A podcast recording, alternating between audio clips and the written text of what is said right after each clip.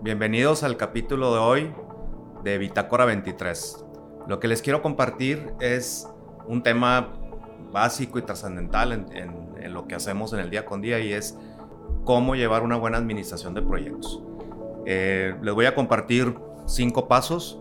Esto es a través de todo el tiempo que hemos trabajado en proyectos, en toda la, historia de, nuestra profesión y son relativamente son sencillos, son fáciles, pero pues muchas veces con la operación de todos los días se nos olvidan. El, el recordar que siempre andamos ocupados y siempre andamos preocupados por, por, lo que pasa. Entonces yo hoy lo que quiero es compartirles desde mi experiencia. Obviamente también hemos recogido experiencias de, de otros proyectos y de otras industrias y siempre nos gusta estar compartiendo esta información. Parte del, objetivo de, de, Bitácora 23 es compartir experiencias, compartir eh, vivencias en los proyectos y que de alguna manera tú o ustedes que están manejando proyectos, pues que les sirva para eh, de alguna manera poder minimizar riesgos o poder acortar la, ruta de, que llevan en los proyectos. Eh, pues el primer paso y es empezar con, con la, con la persona y las personas que nos dedicamos a esto. Necesitamos profesionalizarnos en la administración de proyectos. Eh, les, les, platico, yo de alguna manera estudié arquitectura y luego de arquitectura estuve en un taller de arquitectos soñando que iba a, diseñar. Después de ahí eh, me fui a una constructora y hace aproximadamente 30 años estoy dedicado a la admisión de proyectos pero mi formación fue a través del tiempo y a través de las, de las experiencias. Entonces, eh, ustedes que ahorita van empezando, que están en un proyecto, que, que, van entrando inclusive en, en, una empresa de proyectos, pues un tema importante es profesionalizarnos. Y profesionalizarnos es o certificarte o tomar un curso o tomar un diplomado, pero sí tenemos que estar actualizados. Eh, no todo es el esfuerzo, no todo es eh, las ganas de hacer un proyecto, sino que tenemos que tener documentado, tenemos que aprender, tenemos que actualizarnos. Eh, hay institutos a nivel mundial, que muchos de ellos ya lo conocen ustedes, como el PMI o el IPNA, que son institutos que se dedican a profesionalizar la admisión de proyectos y de alguna manera tenemos que tener ese acercamiento. Eh, curiosamente, y les quiero compartir un dato, eh, aquí en Monterrey, que es donde somos eh, basados nuestra empresa, eh, poca gente que se dedica a proyectos de administración de proyectos de construcción asiste a los seminarios y a los capítulos del, del PMI. también parte de nuestra cultura muchas veces pues dice, pues ya así lo he hecho toda la vida, pues porque ahora tengo que estarme profesionalizando o estudiando, ¿no? Entonces, sí tenemos que ser y prepararnos profesionalmente todos los días hay cosas innovadoras y bueno, y también como en los últimos años, eh, todos los cambios que ha habido en, la industria, en la innovación y todo eso, eh, nos ha llevado a que estemos actualizados siempre. Em, otra otra eh, estrategia que seguimos, el paso número dos, es seguir una metodología y procesos de admisión de proyectos. Eh, esto parece tedioso, esto parece burocrático, de repente hemos sido criticados porque dice, pues es que de repente está la gente haciendo muchos documentos, pero acordarse también que la, industria en la que estamos es una industria que no le gusta documentar. En el caso de nosotros eh, nos dedicamos a proyectos de desarrolladores inmobiliarios o proyectos de construcción y curiosamente esta industria no nos gusta dejar nada documentado. Por eso parte de la estrategia de, este conocimiento que estamos compartiendo pues es el Bitácora 23. O el Bitácora 23 es tener esta, este registro, estos datos de lo que hacemos todos los días y también pues, estar planeando hacia adelante. Entonces, la metodología de proyectos es, eh, está contenida en, en, procesos y está contenida en áreas. Quiero compartirles algunas áreas que ya también han de estar, las han de haber escuchado por mucho tiempo, el tiempo, costo y calidad, pero hay más allá que estas tres áreas, ¿no? El, obviamente el tiempo y el costo y la calidad son muy importantes. Eh, de hecho, eh, como paréntesis, nosotros a los, cuando vamos con los clientes les preguntamos, ¿para ti qué es más importante? ¿El tiempo, el costo o la calidad? Y, y, de repente te dice el cliente, no, pues que los tres. Y bueno, si le pudieras dar un número a, cualquiera de estas tres, ¿cuál sería? Entonces hay proyectos que, que primero nos dicen, pues el tiempo es muy importante porque tengo un compromiso comercial o tengo un compromiso de apertura o el costo, pues yo ya empecé a vender el proyecto, ya empecé a vender los departamentos, ya empecé a, a tener clientes y por mí el cuidar el costo. Eh, hay ciertos proyectos con muchas especialidades, por ejemplo, eh, actualmente estamos colaborando en un acuario y para ellos el tema de la calidad es importante. Pero además de estos tres, también es, es el área de riesgos, el área de abastecimientos, de cómo, cómo vas a contratar, qué equipo de trabajo, qué proveedores, qué consultores. Eso lo cubre el área de abastecimientos. La parte de riesgos, como le decía anteriormente, estar evaluando siempre el riesgo en el proyecto. También hay muchas metodologías. Normalmente no esto se deja como a la voz del experto y muchas veces ese conocimiento del experto en el proyecto nosotros pues, no llega a tiempo. Entonces, en, cuando estén documentando su proyecto, eh, no se les vaya a pasar, tienen que apuntar sí o sí el tema de riesgos. Y también eh, todas estas áreas hay otra contraparte que nosotros decimos como el arte y la ciencia.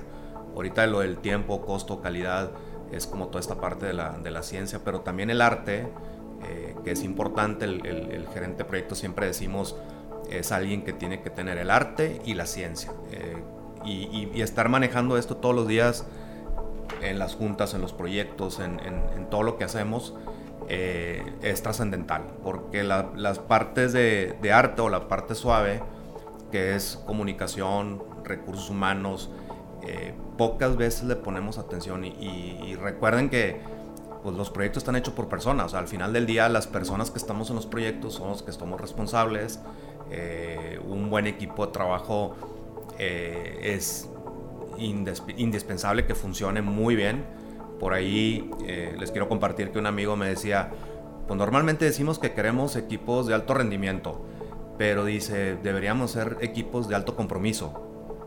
Y si se ponen a pensar, el tema de compromiso, pues es una palabra muy potente, es una palabra pues donde nos compromete a todo mundo a estar cumpliendo lo que debemos de, de, hacer, ¿no?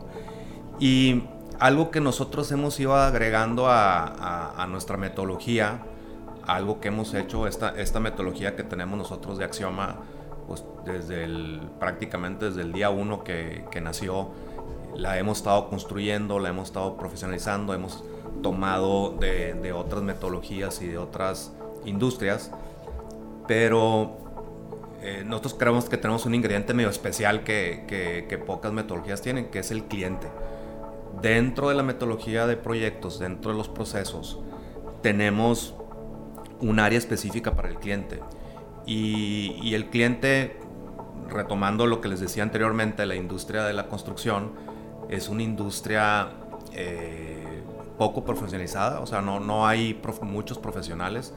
Eh, la industria de la construcción es de las menos avanzadas, este, si, si hacemos ahí como una, una revisión en el tema de la tecnología e innovación, es de las menos, menos, menos actualizadas.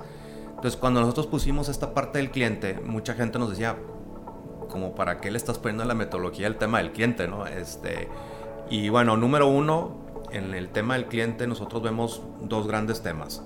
Número uno, el tema del, del modelo de negocio del cliente.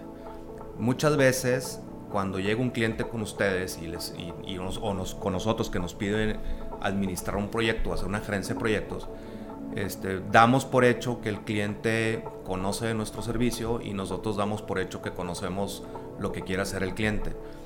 Pero si no tenemos el modelo de, negocio del cliente claro, casi lo aseguro que vamos a estar trabajando en diferentes vialidades. Entonces, conocer el negocio del cliente, sentarte con el cliente una, dos, tres veces. De hecho, nos hemos tardado hasta tres meses en, lograr cerrar un, un, contrato con un cliente porque no conocemos bien su negocio. Y el negocio del cliente puede ser, eh, por ejemplo, ahorita estamos en un proyecto de una vinícola y nosotros hicimos el programa de eh, construcción de nave, eh, tanques, instalaciones. Y, yo les decía a, a, mi gerente de proyecto, oye, le falta algo y le falta algo al programa y le falta algo al programa. Y cuando estuvimos sentados con el cliente le dijimos, oye, falta en el programa de obra y de construcción poner el, el programa de producción, de producción de la vinícola. Porque al final del día el proyecto que se está haciendo en la vinícola pues es para producir más. Entonces la arquitectura, las ingenierías, los tiempos, los costos, la calidad, todo eso tiene que estar alineado al modelo de negocio del cliente. Eh, hoy por hoy hay, un, hay un boom impresionante en, en, edificios verticales residenciales de departamentos. Este, esto eh, lo deben, lo deben de, de saber. Y, y, un proyecto de ese tipo no es construir un edificio para vender departamentos. Ese proyecto, ese modelo es, es una inversión que hace el cliente. Hay una preventa para los departamentos y al final del día el negocio se llama escrituraciones, o sea, porque eh, si no escrituras los departamentos, pues el flujo del proyecto o el éxito del proyecto pues viene cuando se entregan los departamentos. Entonces, bien importante estos dos temas, conocer el, el modelo de negocio del, del, cliente, qué es, a dónde va, qué está haciendo, cuál es su negocio, cuál es su presupuesto, cuál es su programa. Y no le tengan miedo a preguntarle al cliente, oye, ¿cuál es tu, modelo, tu modelo de negocio? Eh, en algunas ocasiones tenemos tres años trabajando con un cliente y hace como un par de meses el cliente me explicaba, mira, es que hicimos esto y el crédito bancario y lo hicimos esto. Y yo le decía, no sabía, es la primera vez que me lo estás platicando y ya entiendo cuál es tu, modelo. El otro punto que les decía al cliente es el tema del servicio. El tema del servicio, en el caso mío personal, es algo que, que de alguna manera le hemos puesto mucha atención eh, siempre estoy comparando nuestra industria contra otras industrias y, tú puedes en un proyecto terminarlo a lo mejor un poco alto del presupuesto o lo puedes terminar un par de meses después y el cliente está contento y el cliente está satisfecho con, con lo que hiciste. O puedes terminar un proyecto en tiempo, en costo, en calidad y entregarlo muy bien y el cliente puede estar descontento. Entonces, eh, cuidar esos dos temas es trascendente, o sea, siempre estar tocando el modelo de negocio del cliente, estar viendo eh, el tema del servicio. Hay metodologías que nosotros usamos para el tema de, servicio al cliente, que es el, eh, hay un indicador que se llama el NPS, que es un indicador que, que es el Net Promote Score, es un indicador que usan a nivel mundial muchas firmas y muchas empresas y en este indicador tú pues, te vas sensibilizando del, servicio al cliente. Eh, al principio el cliente te va a decir, ¿para qué te lleno una encuesta o una, una, este, entrevista si estoy contento contigo y te estoy pagando? Tienen que impulsar esta iniciativa porque normalmente es difícil que alguien te llene una encuesta de servicio. Este, normalmente el cliente te dice, todo está bien, este, hay que indagar qué es bien o qué falta. Y este indicador nos ha servido mucho porque llevamos un récord pues, de, las, de la retroalimentación del cliente, de ahí sacamos planes de acción y esos planes de acción obviamente pues, están recargados en las áreas que mencionamos ahorita, ¿no? en el tiempo, en el costo, en la calidad, en riesgo, en, comunicación. Eh, y téngalo siempre al día. nuestra industria, si ustedes empiezan a hacer estas mediciones, si ustedes, como lo decíamos, número uno, profesionalizarnos, número dos, seguir una metodología, dentro de la metodología ver todas estas áreas y eh, la parte del cliente que la tengan muy clara. Creo que con esos tres componentes eh, de alguna manera vamos avanzando en, cómo hacemos una buena administración. El, también algo que, que, vemos mucho nosotros y que queremos, ese es el, el, cuarto punto, es el desarrollar el talento, o sea, el desarrollar el talento de la gente que está en los proyectos, el, le ponemos poca atención, contratamos a un gerente, un coordinador, un ingeniero y creemos que por la experiencia que tiene ya el proyecto donde está ahorita lo va a desarrollar. Y no es así porque las personas cambiamos, las situaciones cambian, las experiencias cambian y, esto eh, también, si no lo hacen, la probabilidad de, que el proyecto no salga de una manera exitosa es, es muy grande. Entonces, la industria, como le comentaba ahorita, eh, le pone poca atención a desarrollar el talento. Entonces, el, talento que tenemos, eh, hace un par de semanas le decía a alguien, siempre tenemos que estar pensando tres pasos adelante. Y eso se oye muy fácil, lo podemos decir prácticamente muy sencillo, pero ir tres, tres pasos adelante es complicadísimo. O sea, es, es porque nuestra naturaleza es de remangarnos las manos, estar operando, estar en los proyectos, estar fines de semana, desvelados y, y yo les digo, pues hay que entrar a pits, así como en una carrera de carros entras a pits a cambiar las llantas y a ponerle gasolina al carro, pues hay que entrar a pits, a pits para, para ver qué va a pasar y tienes que estar checando qué está pasando, a dónde voy, qué viene. Eh, también ponemos mucho el ejemplo de un juego de fútbol americano que pues en, en cada jugada o en cada cambio de defensiva y ofensiva, ¿Qué es lo que hace el coreback? Se va y se sienta en la banca y tiene una libreta o una pantalla más bien y está viendo las jugadas y está replanteando las siguientes jugadas que siguen. Entonces, ir tres pasos adelante, desarrollar el, talento es un tema que, seguramente les va a dar dividendos. O sea, las apuestas eh, que hagan en el desarrollo del talento, en capacitarlo, en, en coacharlo, en en estar siempre comunicados con él, les va a dar dividendos tarde o que temprano. Y por último, el quinto punto es eh, el cierre que hagan en un proyecto, piénsenlo como la, la, siguiente compra del cliente. No, realmente cuando vendemos un proyecto, este, todo el mundo dice, oye, pues ya vendimos un proyecto y, y ya lo cerramos, ya lo tenemos. La verdadera venta viene al ejecutar el proyecto y entregarlo. Este, porque también recordar que los proyectos, hay proyectos que pues, duran poco tiempo. En el caso de nosotros tenemos proyectos que duran dos años, dos años y medio. Y esa venta que hicimos hace tres años, pues realmente se tiene que ver y comprobar el día que entregamos el proyecto. Y, y siguiendo ahí un poco la, la filosofía de, de que, que escribió un libro de la, de la meta y un libro de la cadena crítica, eh, decía que nosotros mentalmente estamos acostumbrados a, estudiar el último día del examen.